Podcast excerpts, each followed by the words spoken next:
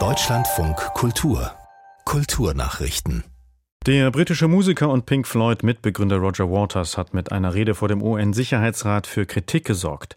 Er sprach auf Einladung Russlands und forderte zwar, die Kampfhandlungen im Ukraine-Krieg einzustellen, machte aber auch dem Westen Vorwürfe. Antje Passenheim. Waters sprach sie alle an. Präsident Biden, Präsident Putin, Präsident Zelensky, die USA, die NATO und Russland. In seiner Videoansprache forderte er von ihnen, Bitte ändern Sie jetzt Ihren Kurs und stimmen Sie sofort einem Waffenstillstand in der Ukraine zu. In seiner Rede verurteilte Waters zwar die, so wörtlich, illegale Invasion der Ukraine durch Russland aufs schärfste, er kritisierte aber auch den Westen, der russische Einmarsch sei nicht unprovoziert geschehen, daher verurteile er auch die Provokateure aufs schärfste. Nach einem früheren Aufruf Waters der Westen solle Waffenlieferungen an die Ukraine einstellen, hatte die polnische Stadt Krakau geplante Konzerte gestrichen. Auch das Land Hessen will erreichen, dass ein für Ende Mai geplantes Konzert von Waters in Frankfurt abgesagt wird. Das teilte heute Hessens Finanzminister Boddenberg mit. Kritisiert werden auch antisemitische Äußerungen des Musikers.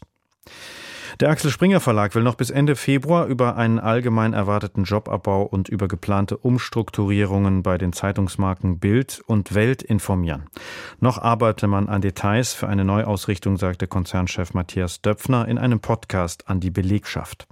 Beschäftigte sorgen sich um harte Einschnitte. Döpfner hatte jüngst von Personalumschichtungen gesprochen, aber auch signalisiert, dass man sich von Beschäftigten trennen werde. Für Aufsehen in der Branche sorgten auch andere Medienhäuser. So sollen beim Verlag Verlag Gruner und Jahr viele Zeitschriften eingestellt oder verkauft werden. Dadurch sollen insgesamt rund 1000 Jobs wegfallen. Tschechiens künftiger Präsident Peter Pavel will die bis ins Mittelalter zurückgehende Tradition eines Architekten der Prager Burg wieder aufnehmen. Vorgespräche mit dem preisgekrönten Architekten Josef Pleschko seien bereits geführt, sagte Pavel in einem Interview des tschechischen Rundfunks. Architekt Plesko hatte kritisiert, dass der aktuelle Amtsinhaber Seemann und sein Vorgänger große Teile der Prager Burg für die Öffentlichkeit verschlossen hielten. Das bislang letzte Staatsoberhaupt, das einen eigenen Architekten für den Regierungssitz beschäftigte, war Wadstadt Havel in seiner Amtszeit von 1993 bis 2003.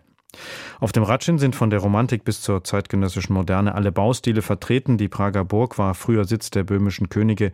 Heute residiert dort der tschechische Staatspräsident. Die Burg gehört zum UNESCO-Weltkulturerbe. Der Schauspieler Dieter Schad ist tot. Er starb am vergangenen Samstag im Alter von 96 Jahren in seiner Geburtsstadt Wiesbaden, wie seine Agentur unter Berufung auf dessen Ehefrau bestätigte. Bekannt war er unter anderem durch seine Mitwirkung in den TV-Produktionen Lindenstraße und Tatort.